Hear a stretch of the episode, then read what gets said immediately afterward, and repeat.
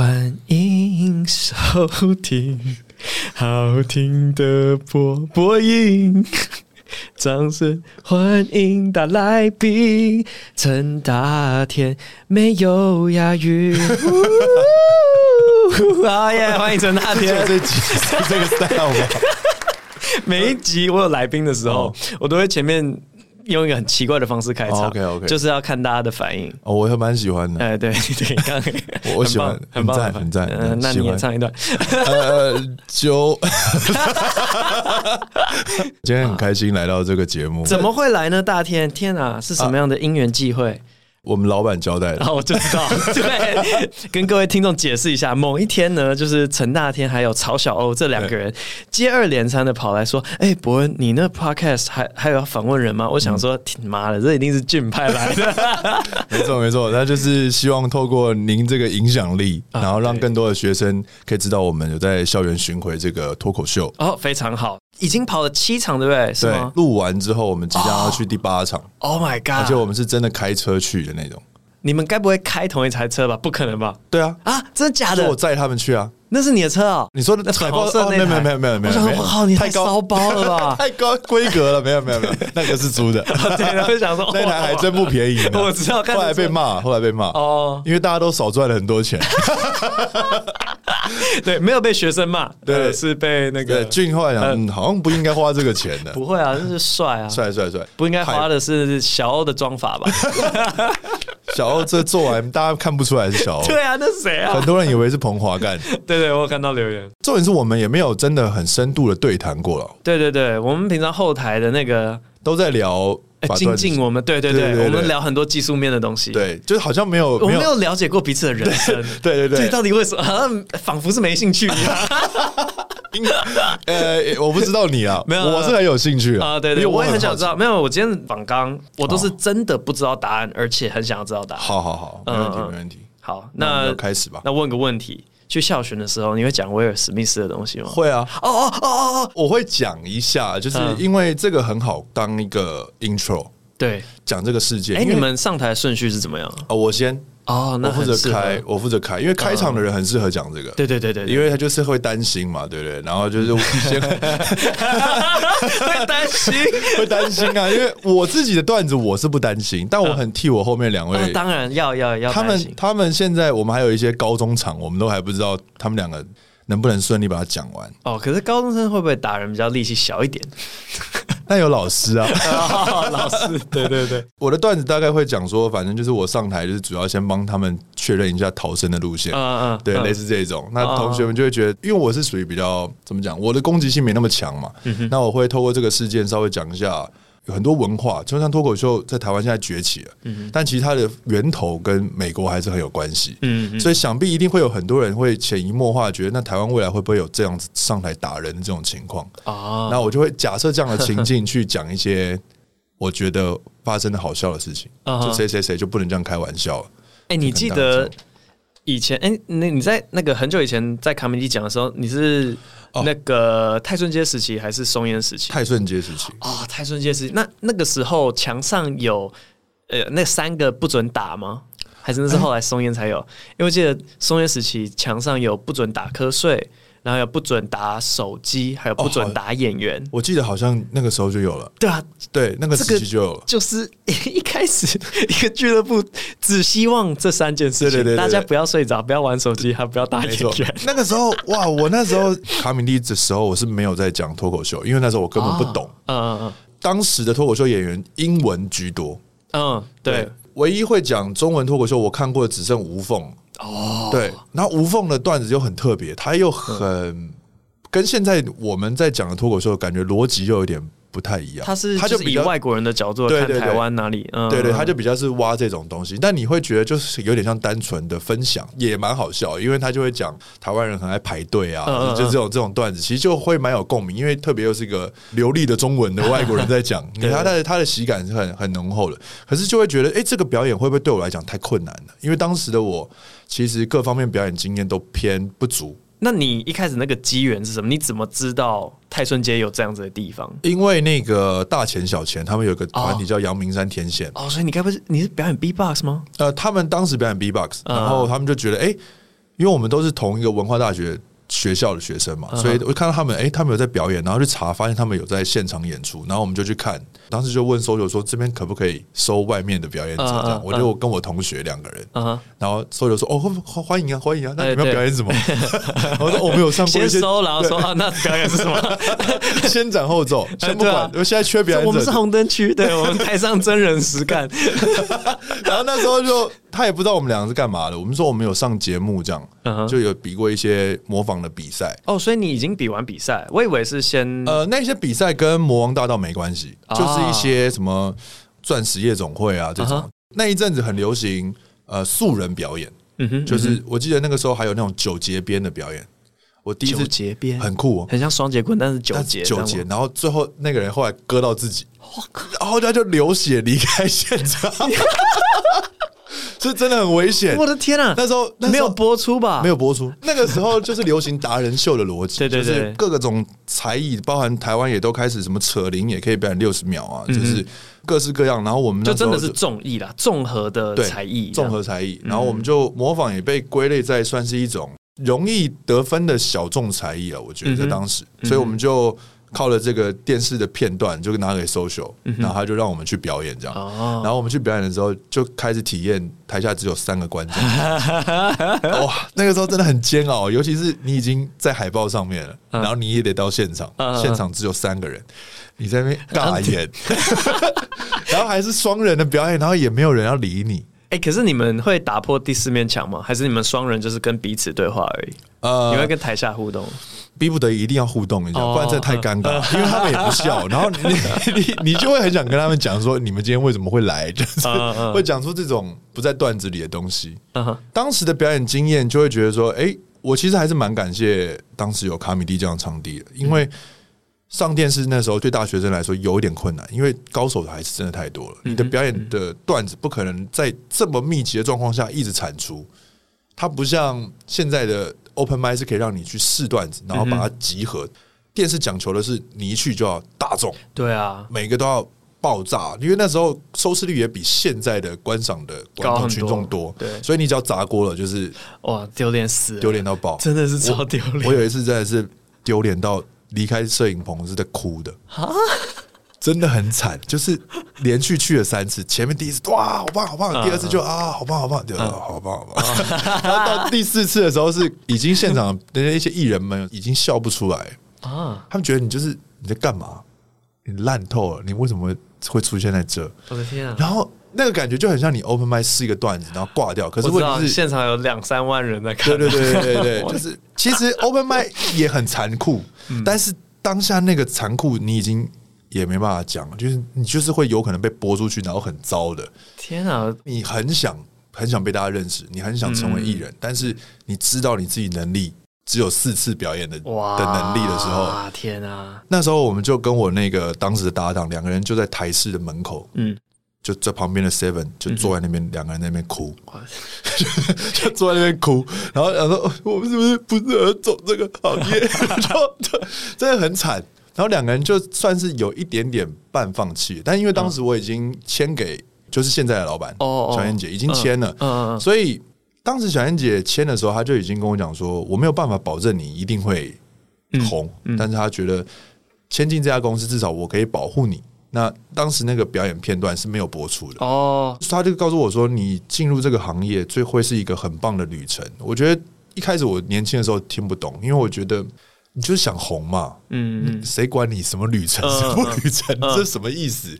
我就想要签进这公司，我就知道爆红啊！我要干嘛？我就想要做这些事情，但没有想到，竟然是这么困难。他所谓的就是这个过程的体验，你如何在一直跌倒，但是你最后又要想办法再再爬起来。嗯哼，所以我觉得很幸运，签到一个很不错的公司。嗯哼，对，然后才有办法度过那个时期。也因为那样子摔下来。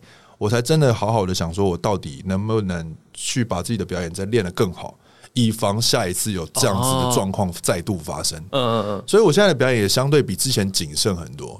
如果我真的端出来的东西很糟，我就会选择，那我宁愿不要去赚这个钱。嗯哼，因为太可怕了。哦，哇天啊！为什么演艺圈好像他们会鄙视重复讲两次的东西吗？呃，会。我会这样问的原因，就是因为以前嗨咖他来讲 open mind 的时候，嗯、他就来问说：“哎、欸，我我真的很好奇，为什么你们愿意可能两个礼拜、三个礼拜讲一样的东西、啊？”他内心过不去。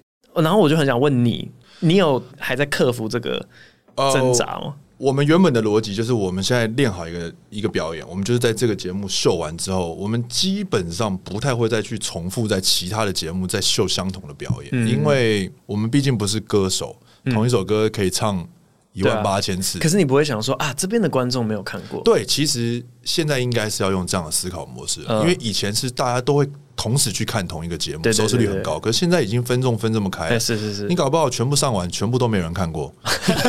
对啊，因为我我现在我好难过。我其实我像像，因为我当时那个狼人杀段子是因为你帮我分享，然后点击率有起来，然后我就理所当然觉得这个段子应该是废了。那我到了学校之后，我才发现说，靠，根本没看过啊。但有看过，他们其实也 OK。我觉得可能有一些段子，它属于现场表演型的哦。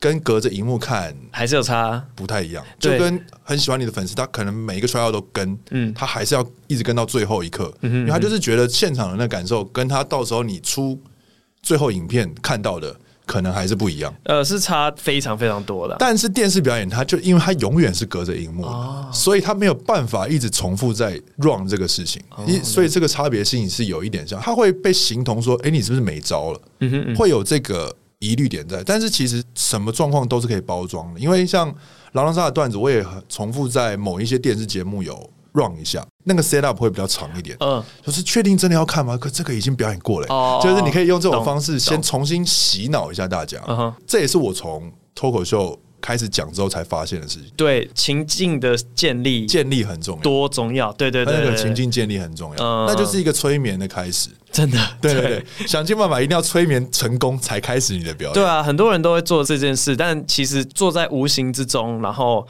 反正不懂方法的人，他们就是看了也不会知道他在用，可是其实就在建立情境。好比说，哦，我接下来要讲一连串很地狱的东西，我看你们多酷，我什么时候停下来？嗯、其实这就是在建立一个情境，因为对吧、啊？你不做这层包装，你直接去讲，大家肯定吓死，大家会怕啊。对，就是要开始上台揍人了。嗯、对，对，又拉回这个，还有还有还有还有这个危险。对对对对。哎、欸，那我很想问，上节目之前的准备到底要怎么准备？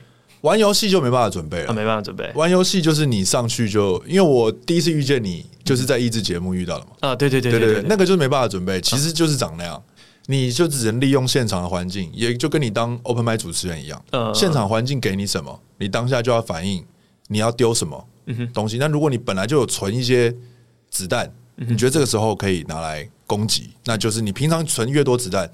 你在当下的那个即兴的状态，看起来就好像是你当下发挥的，这是一种准备方法。对，那其他的状况基本上就是你本身就是表演魂爆炸，像玉林哥这种，无时无刻什么东西拿过来，准备很多故事啊，我我要抓个机会讲这个故事。对，他就是一直在人家在讲他的故事，他就抓到一个重点，他就没在听你讲话。对对对，他在等你结束的时候，他就开始耶，他就他就要去讲他的。所以这就是不同的流派，也有那种。准备的很谨慎，上台前他就可能就把 rundown 看一遍，有没有机会想到什么梗，然后适时的把它丢出来。当然，这种也是蛮不错的。不同的人他们都有不同的招式，也有那种都不准备的，上去他也很 OK。嗯，比方有一些强调很自然派的一些主持人，比方说陀中康这种，他就是他不想 say，OK，他全部都要现场撞击。嗯，那这种你就只能看着办。哇，对对对，真的很刺激。那因为还有另外一组团体，嗯，就是他们也会上节目，然后也有来讲过 open mic，或者被我们拉来讲狗屎写手之类的。是。对，反正就就是反骨。哦，反骨，对啊，就是孙生啊，酷炫啊，然后他们就会觉得在节目上面做效果的方式要跟我们的这个现场差很多。呃，你觉得有差吗？有哎、欸，为什么我逗？假如说呃是一个那种谈话性节目，嗯，然后现场有八到十个人，嗯，逗这八到十个人笑的方式，你觉得跟逗一百到一百五十个人差别是什么？逗这个十个人笑，基本上你你要在这十个人的聊天频率里面，基本上你就能够完成这件事情啊。严格来讲，两个难度是不同的难度，它就是不能一起，它都很难。因为你逗一百个人笑，你等于是要跟这一百个人，一百个人都要进入你的情境里，他才会笑嘛。不然一定会有一个人他突然就跳出了，他就开始做别的事情。你看到那个资讯进入到你的表演里，你可能就开始慌张，然后就有人一个一个一个离开你的情境，很有可能发生这个状况。嗯、那如果你没有在节目中的十个人的频率里面，你就会插不上话。嗯嗯嗯，讨论起来其实它是不太一样的难度。呃，听起来很像是一个是有一个氛围，然后你要去进入，然后另外一个是你要自己去制造一个氛围，把大家拉进来。对对对对，所以其实是不同的，所以他们会觉得。不一样是很正常，而且也确实很难，但就是其实就是换了一个表演方式。嗯哼，你加入十个人的谈话里面，你要知道每个人的 mega 在哪里。你也不能开了一个玩笑就被人家揍了，还要还要还要回答，还在讲，对，因为确实会被白眼。如果你的话题的频率跟大家很不一样的时候，是会很明显。所以我们得到一个结论，就是 Chris Rock 太不会进入别人的频率里面，他没有进入到当下这个场景需要的频率吧？是吗？没有，我不同意。我觉得他在讲那句之前，你有看那个整个片段吗？他前面。一直炸超强、欸，oh. 就一直哈哈哈哈哈哈哈哈哈哈，对，然后就突然一拳了。OK，那我其实觉得那个玩笑可能没有人预期到它的效果会是这样子的，嗯嗯、因为其实仔细思考那个玩笑，我们不是当事人，我们也不能说那个玩笑到底是开成功了还是开失败。嗯，但是假设我们预判他这个笑话失败。嗯哼，你要决定这个人失败的话，你的方法有很多种。对对对，但但打人不是一个，哎对对，不是一个决定笑话失败的方法。好，那现在不能准备的来了，嗯，就是因为很多人不是情商高手、EQ 高手，他们在网络上，威尔史密斯应该要在台下回呛他一个互怼一个，对，非常机智的巧妙的回应，这样子就可以显得他的气度，又可以同时表达他的不满。你如果是威尔史密斯，太太被开这种玩笑，那样怎么马上？我应该是没办法了。对啊，太难了，太难了，太难了。因为这这都是观众事后在啊，对啊，就是在那边讲风凉话。你想要讲一百种他解决的方法，你一定都讲得出来。因为反正我们不是他嘛，就是我们。对啊，我们也可以帮他想出各种很好的方法。可是当下这个选择，说实在的，这个没办法控制。他可能就到了某一个临界点了。嗯。他才会冲上去，因为那个其实也不容易。哎，真的，就是他走的那一整个路程啊，哎，对啊，他心里都在想说：我要不要打？我要打喽！我要不要打？会不会有后果？不会，不会。然后继续走，走，走，走，走，走。试着想想，每次自己快要爆炸的时候，应该就是他当时那个心情。嗯嗯。那我觉得他自己现在发了这个道歉的文章，他应该真的也觉得自己他 calm down 下来了。对啊，对啊，对啊。他第一句话的解释方式有蛮多的。他说：“任何形式的暴力都是不对的，嗯、所以说言语也不对。”对对对，他有要要讲这个的意思。是对，我只是在想说，我们喜剧演员的一个功课之一，嗯、如果是你被骂，你要怎么？对，就是现在这个事件发生了，就是等于我们现在全部人都要开始想一想。啊，我们有没有及时应对这个方式？对啊，就开始先就就存十个人家可能会骂你家人的。没错，真的，对，就越早准备可能会被骂什么？OK，那我知道。对对对，你就开始先存起来。对，哪些人嘴巴特别贱，可能会骂我？好，我先准备他的。对对对对，有可能会会有是这样的情况。当然，你提早预防，嗯，你可能就可以在当时展现出极高的 EQ。嗯，但是如果能展现高 EQ，谁不想？哦，对啊，如果更好的方法，谁会想要说哦，我上去揍人，当做这个完美的 ending？对啊，真的，说不定他想过啊，他就在脑中思考过，嗯，没段子。对啊，G.I. Jane，G.I. 别讲 G.I. Jane 了，呃，难怪你只能去配史瑞克那只驴的声音嘛，你这只蠢驴，然后好弱哦，算了，我上去打人好了。对不对？说不定有人他脑中有经过这一段。对啊，也有人说他的角色没有下戏什么之类的，不是吗？哦、对，有有、那个。对我我觉得，哎、欸，如果是这个角度切入，我不知道他拍完那个戏多久，应该也是一段一段时间。说没下戏是有点夸张，哦、但是角色的某一些情绪是会留在演员的嗯身体里面。嗯、这件事情是蛮恐怖的。想想是蛮恐怖的，像是那个演小丑那个、啊，嗯，就是其实来杰嘛。对对对对，对是是有可能。嗯，他因为他会因为他长时间去。模拟那个人，嗯哼，对对对，他会把他的某个东西留着，是有从此改变，对，但这不是解套的方法，不是哦，那他以后演演员全部演那个角色，大家都上去打人，但但也当然也不对，嗯，笑话是必须被重新检视在滚滚的这个时代的潮流当中，因为现在我们也面临的就是很多笑话却慢慢的政治不正确的问题。啊，是啊是啊，很多就是以往会觉得超好笑、超好笑的东西，你现在回去看都会觉得，嗯，对，那个时候的人觉得这个很好笑。像是诸葛亮，诸葛亮也是一个例子，对啊，诸葛亮当年是大家都觉得很好笑，现在大家回去可能就觉得口味不符合。嗯、我刚刚讲的不是是那个哦，Eddie Murphy，艾迪墨，艾迪墨菲。嗯。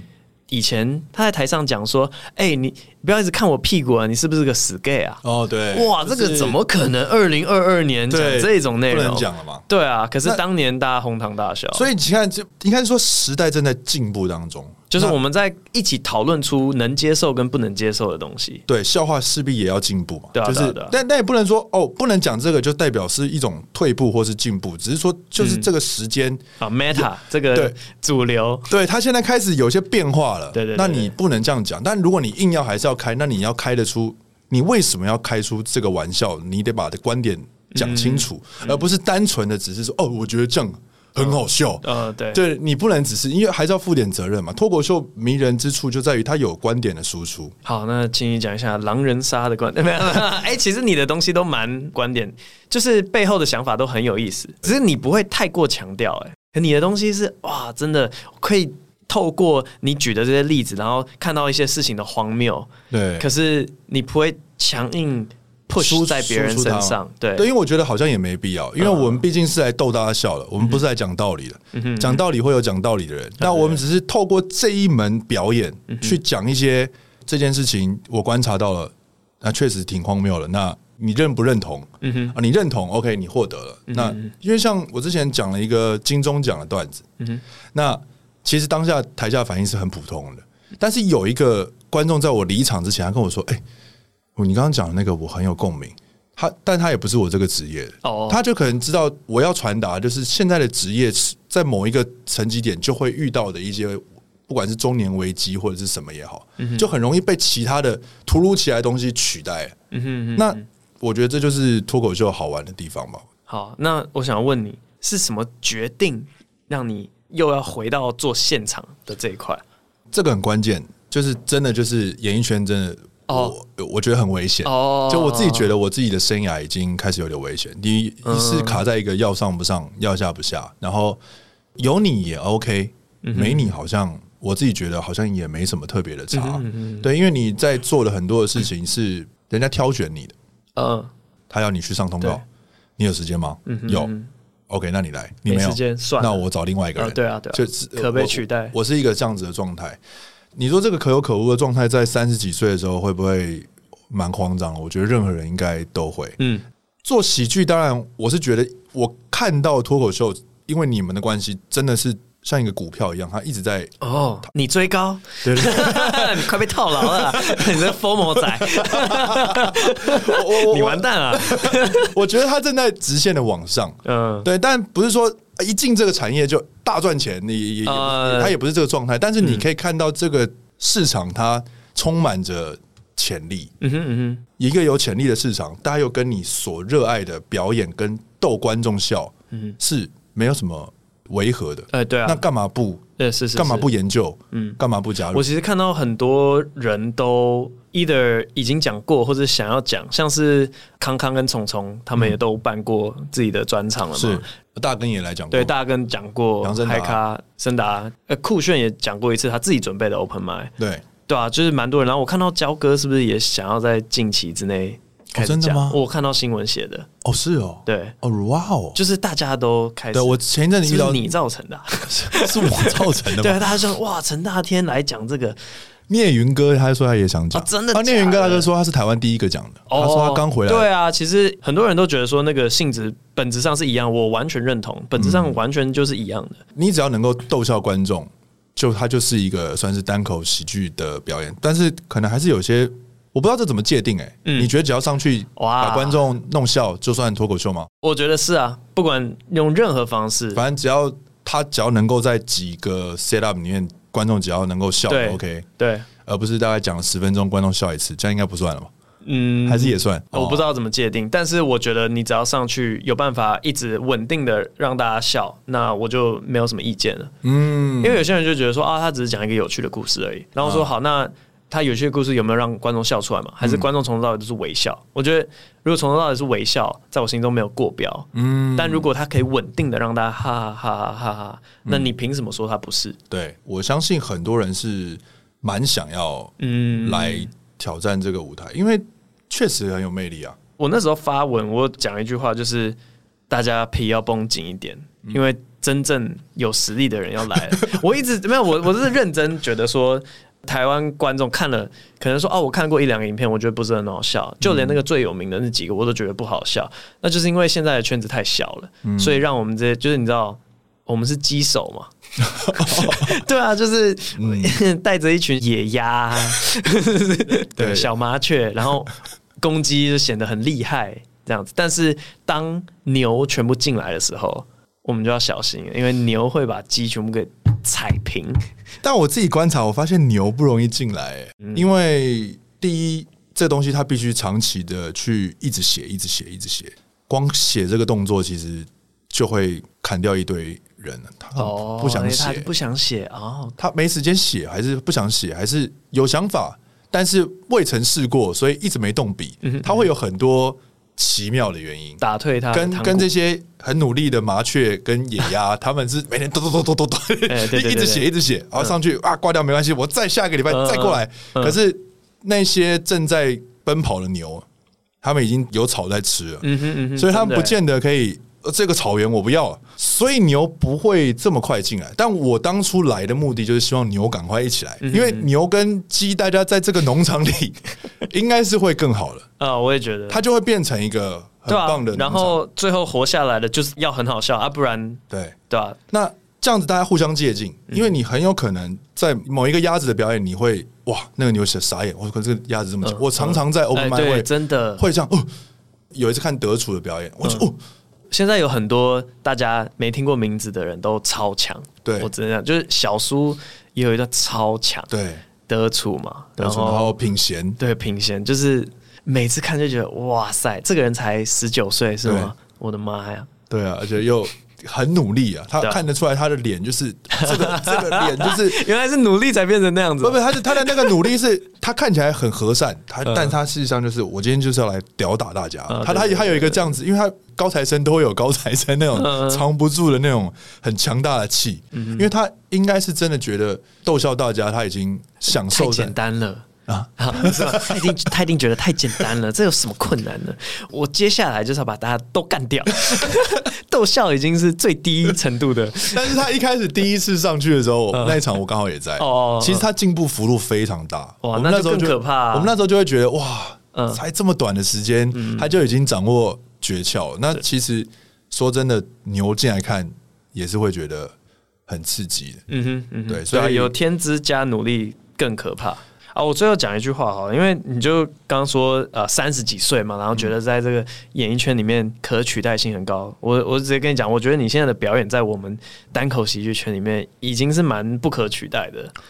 我我认真讲，就是很多你以前的那些经验，不管是模仿啊，或是模仿加唱歌啊、纯唱歌这些东西，全部到一个段子里面的时候，别人就真的就会觉得说这个东西是有。品质了，哦，谢谢，谢谢，对啊，对啊。但我自己也觉得，一开始通常都还会蛮好写的，因为你什么都没有弄嘛。哦，对啊，就是处女第一张专辑，对，第一张专辑，第一张专辑永远都是最。但你的理论是第三张专辑会开始出问题，因为第一张专辑是人生累积，第二张是剩下的那些，对，那第三张是要硬挤出来。对，其实写笑话真的很难，嗯哼，因为你到底要讲什么？因为我我们也会想说，要不要讲关于我自己的事情？嗯。台上蛮多演员都讲自己关于自己的事情，可是因为虽然他们可能不是很常在电视上看到我，但他们知道我是电视上的人，所以他们会想说：“我有必要了解你自己的事吗？”连你都有这种情况啊？我觉得会，因为。大家通常会想要了解、想要窥探电视上面的人的私生活，嗯，反而是 Open Man 名不见经传的人上去讲说：“哦，我姐姐怎么样？怎样？”那个大家才会觉得谁管你姐姐，就好无聊哦，是吗？我觉得是这样子。我觉得大家不会好奇我的哦，这是我原本另外一集要讲的事情，就是我觉得所有的内容都不出两件事情，第一个是共鸣，嗯，第二个是奇观。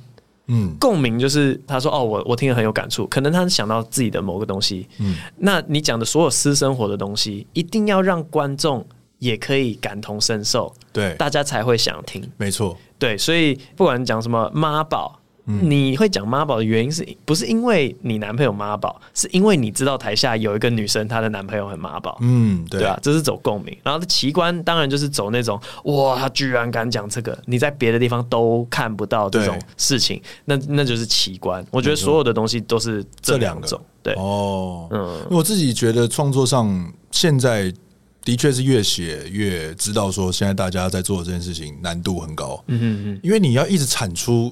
这么多共鸣，哦，跟这么多奇观，这就是没有那么多东西。哪有哪有这么多东西可以讲？啊、你一定会跟别人重复的。那你跟别人重复的时候怎么办？你讲出来的观点有比他的高明吗？一定要啊！对啊，嗯，所以其实不容易。对，就是虽然我现在很努力在维持你说的品质，嗯，但我自己知道说，我现在已经进入到。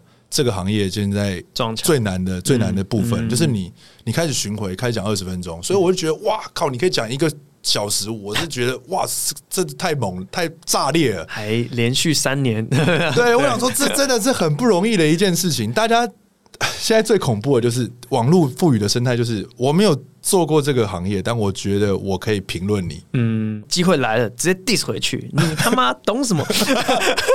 但这也是我为什么来说脱口秀的原因，因为我听到说，哎，大家会开始去评论各位的表演，我自己也想说，如果真的想要来跟大家讨论表演这件事情，那我是不是应该加入他们，我才有资格去？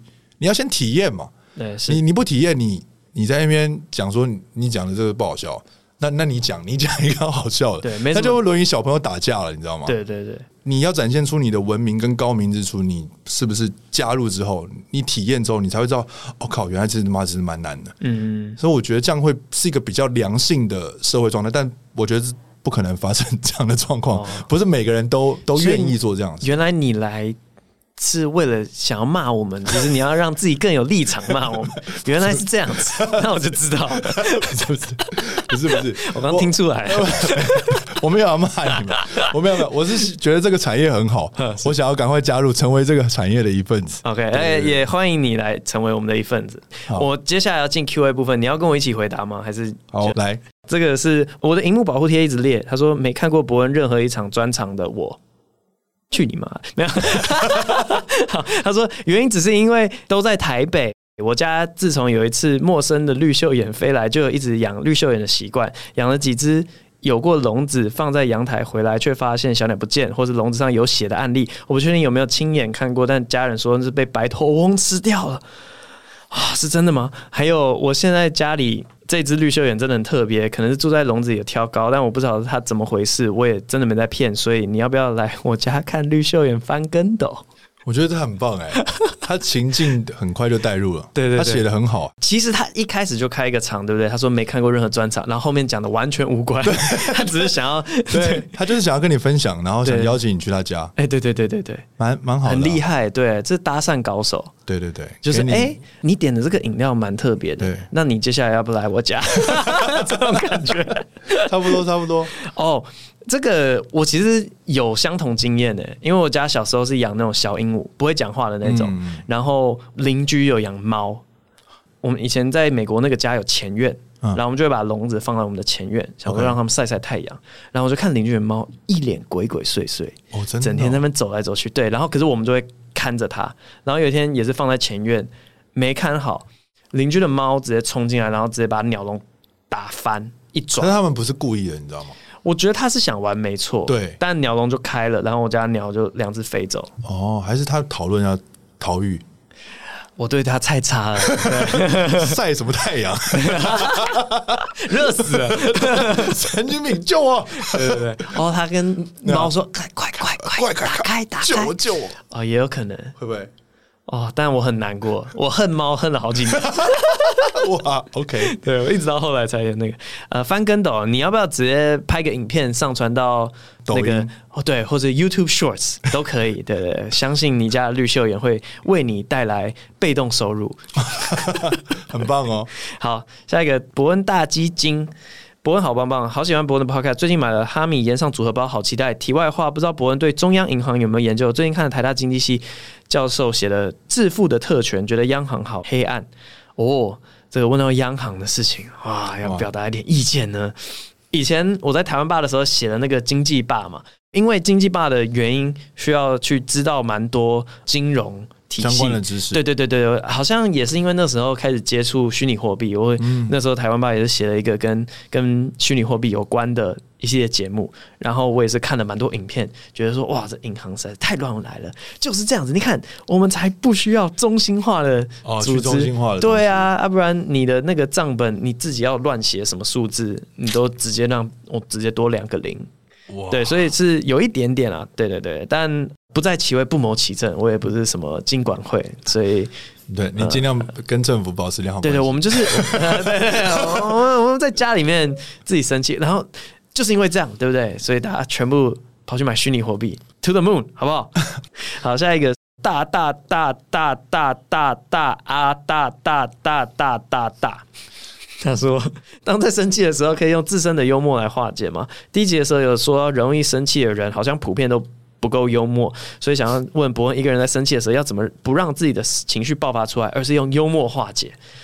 实际上，真的非常非常非常非常困难。我可以理解说，不是每个人都可以什么事情都被开玩笑。即便我是一个你讲我什么东西我都不会生气的人，是我我真的很难想象有任何情况我会生气。嗯，除了。造谣讲非事实，我可能会就是说，对我说没有发生这件事，我没有讲过这句话，我要澄清，但是也不到于生气的地步。嗯，就我就会澄清事实嘛，我觉得这个蛮重要。但如果真的有发生，然后你因为真的有发生过的事情对我有任何的评价或是怎么样，我很难想象自己生气。对，我就是一个这样的人，但我可以教大家一个方法好了。哦，我自己在生气的时候呢，就是深呼吸，因为我。非常的唯物论，我相信我们可以透过控制外在的身体来影响我们的情绪。真的，你你试试看，你就生气的时候那样，就是我知道大家都做综艺效果，然后那种生气的时候呢，不要生气。可是真的有用哎，真的有用吗？真的有用。其实深呼吸就是让你先停下来了，对啊，然后它会让你的心跳变慢哦，你呼吸变慢，你的心跳变慢。你的情绪也可能会对，他会退一点点，因为像我是一个超容易生气的人，就大概二十岁到三十岁这段时间都是属于暴冲型的，任何人都是告诉我说，你就是先得先停下。完全没有认识过这样的你，我认识你的时候，你是非常沉稳的，从来没有暴冲过。我的沉稳是一个伪装啊，我觉得哦，这样子，对对，内心是澎湃，内心内心就是愤世嫉俗了。OK OK，所以才会很多恨。我觉得，我觉得表演者应该写出那样的段，表演者要带着恨。哎，是是是，必须必须恨，不然没有恨，太太快乐，好像写不出什么。真的，这是这也是真的。对啊，你一定要恨这个世界啊，才有办法找到奇怪的论点嘛。嗯嗯。所以说，为什么他们觉得哦，把它变成幽默的方式，的确是可以。你如果任何事情平常都有在培养，当做。这个世界就是对你充满着恶意，嗯，嗯，那你就一直练习怎么样把它转换成幽默，的确也是一种类似像深呼吸的方式，嗯哼嗯哼，你就一直练练自己的心脏，因为我觉得人受的关注度够多的时候，你一方面当然你也在累积你的财富，但你势必因为你赚的是一个公共的财。哦，大家人税，观众在看你，他他就在享受你这个商品，那你势必一定会。面临各种攻击，对对对，我们只要打开 Facebook 就会生气了。真的，哎、欸，我不知道有没有讲过，我现在只要看到别人 tag 我，我都已经预设说他在骂我，从来没好事的。对，不是在骂我，就是跟香菜有关。他骂就是这有必要，就是就是这没办法，你知道吗？就是所以你顶你只只能练呐。嗯，所以为什么为什么会会有很多的艺人最后都说 EQ 超高了，因为他每天都在练习这个，他一定以前都被骂爆啊。对，那那那怎么办呢？打洪水法，对，就是。因为一件事情很生气，你一定是听的不够多，那就是红，每个人都这样讲，你狂讲狂讲，然后你就无感，对，你 就一直练，一直练，你就可以高 EQ，就这样练。这个言论绝对被骂爆，我讲这个绝对被骂爆。为什么？拜托，你可以想象我讲这种话吗？我说哦，所以开你一个玩笑你就生气，你一定是没被开过玩笑。我再讲你五十个，我看你还生不生气。哎呀，我会被这样解读。我从来没有想过台湾有一天会因为开玩笑这件事情变这么困难呢。对啦，但这也是这个东西变好的象征。我也我也在讲一件事情，我觉得蛮重要，就是不要否定任何的情绪。嗯，我觉得当下生气超级人之常情。对，但是你生气之后的行为，你就要负责。好比说打人，好比说忍一下，然后之后发现忍一下，想有没有更好的方式，你是要为你之后的行为负责。所以我没有叫大家不要生气。嗯，我是说后面的转化。可以更好更快，对，就练习那个面对情绪，对，然后处理情绪，这样子就会，我觉得对自己人生也会蛮有帮助的吧。因为不然那些坏情绪留在身上会会生病，很可怕。对啊，其实真的是有一点点是为大家觉得这样子大家很可怜，对，就是你那样子一直生气，少一点恨，你也很痛苦啊，少一点恨，真的真的。好，下一题，设昵称有障碍。他说应该没有人跟我一样叫羊驼吧。我们全家人跟伯恩一样，都超讨厌陌生阿姨关心的人。以后我一定要移民去居民冷漠或是遇不到人的地方。我身为在南部租屋的学生，遇到的房东阿姨，每个都超爱探听别人的隐私，却又不做好分内的事。刚搬来阿姨就把从以前到现在所有的房客、爸妈、职业、重考司机全部告诉我，到底关我屁事？然后再把我的身家调查一遍，不想说还要被他靠北。真的要找他，东西坏掉要修的时候，却不会好好处理。想知道伯恩。以前在外租屋时遇到这种窥探他人隐私的人，都是怎么应对的呢？诶、欸，我没有这种经验，因为我以前在国外的时候，好像都是住学校宿舍，所以没有遇过房东阿姨。比较接近的经验就是说，以前在教会生活，每个人就会说啊，你最近有没有什么需要带导的事项？这样子，我我自己觉得有点就是关你屁事啊！我自己会把我的事情处理好。OK OK，对，然后我会做的事情就是我预备一个。对别人讲也无所谓的无伤大雅的小烦恼，就我可能有自己的大烦恼、大私事，嗯，但是我对别人讲的都是小烦恼、小私事，然后这样子去打发他们，是，然后他们听到会说：“哦，你最近有什么？哦，我最近哦觉得睡眠很不充足，干谁不是？对？谁睡眠不充足？我说对，希望可以多睡一点。然后就他们说：哦，这样子哦，那我不吵你了，辛苦了，辛苦了，就被打发走，对。”还不是非常实用，准备一些、那个，就直接说生病就好了。生病。对对对对对对对，探听你的私事，对不对？准备一个超不重要的。他说啊啊，你什么？你什么背景啊？你做什么工作啊？我平常喜欢骑脚踏车，就 是讲一个超不重要的。去捡垃圾。对，不然你就报复他。你讲他讲一个小时，你讲两个小时。哦，就你就互相浪费彼此时间，很危险哦，很危险哦。我跟你讲，千万不要这样做。你是不是没有遇过？哦，很会聊，有有，对对对，蛮恐怖的。哎，他真的有全世界的时间来跟你耗哦。对啊，这世界上人类真的很多种，好强哦。对对对。非常危险，大家可以考虑一下。对对，如果你某个周末没事干，对，跟他耗也是蛮有趣的。下一个的他是 R，我不会念的，R I E Z S 怎么念呢？He's，他说：“嘿嘿，之前伯恩在别的节目说过自己是虚无主义者，虚无主义会比较不害怕死亡吗？假如伯恩知道自己只剩三年可以活，会如何面对呢？”呃，就是我我觉得的确是比较不害怕死亡一点点，因为想说反正总要来的一个结局，然后只剩下三年可以活，如何面对？我跟你讲，马上啊，我不工作了，只剩三年，你掐指一算，对啊，一定是晚的。对对对，我早就想过说哪一天退休呢，我就要把，因为我现在其实是有积累一堆别人搞过我的事情嘛，哦，然后我想说好那。我我就先不弄回去，但我先观察你有没有事情是我以后可以搞你的。然后一旦我退休，我直接像小本本泄露那样子，啪！曾经弄过我的，每一个都别想逃。天蝎座，对，好凶狠。对对，我真的我很会记仇。可是呃，暂时不表现出来。你说，哎，你有没有比较幽默的方法会面对？哎，有有有有有有。当我退休，然后没有要与人争的时候，我看着这个世界毁灭，我觉得好笑极了。很不错，对对对，很不错，很不错。呃，对，如果如果我都快死了，我我会开始做一些更疯狂。就你现在觉得我做的事情很疯狂，什么什么挑战税捐处这种事情，我我告诉你。疯的还在后面，冰山一角。铁达尼号都还没开呢，真的真的，大家好期待，对，期待一下，期待一下。下一个，熊猫猫猫斜线刮胡 O 点 O 刮胡斜线。他说很想现场看伯恩的演讲。我是疫情开始之后才开始看伯恩的香港人，所以一直都没办法去台湾看伯恩的现场。我超级认同伯恩说的，如果人类都是独居的动物，那是会好很多。人都是独居的话，就不会标签那一些人也过得很开心的人，世界会变得多么和平啊！伯恩可以模仿朱景斑鸠吗？他叫声超级像香港脏话，真的假的啊？我没有准备哦，我今天没有准备鸟叫。朱景斑鸠怎么叫？我们现场查一下好了。然后我们今天就模仿朱景斑鸠好了。在我爱鸟之前，我一直以为朱景斑鸠啊、金背鸠啊跟鸽子就是同一种动物。哦，它们长很像，长超像的，很难分辨，超难，对啊，朱景斑鸠怎么叫啊？我们先来听一下。这不就是我学的鸽子吗？哦、对啊，为什么？呼呼呼呼！原来这朱颈斑鸠啊！原来我前几集根本就学错了。哦、那鸽子怎么叫？我不知道，我以为就这样子啊！我的天啊，大悬念！下一集鸽子的叫声，这个很常听到哎、欸。呼呼呼！对啊，哦，原来是朱颈斑鸠哎！这节目收获好多。好，别再以为是鸽子。好。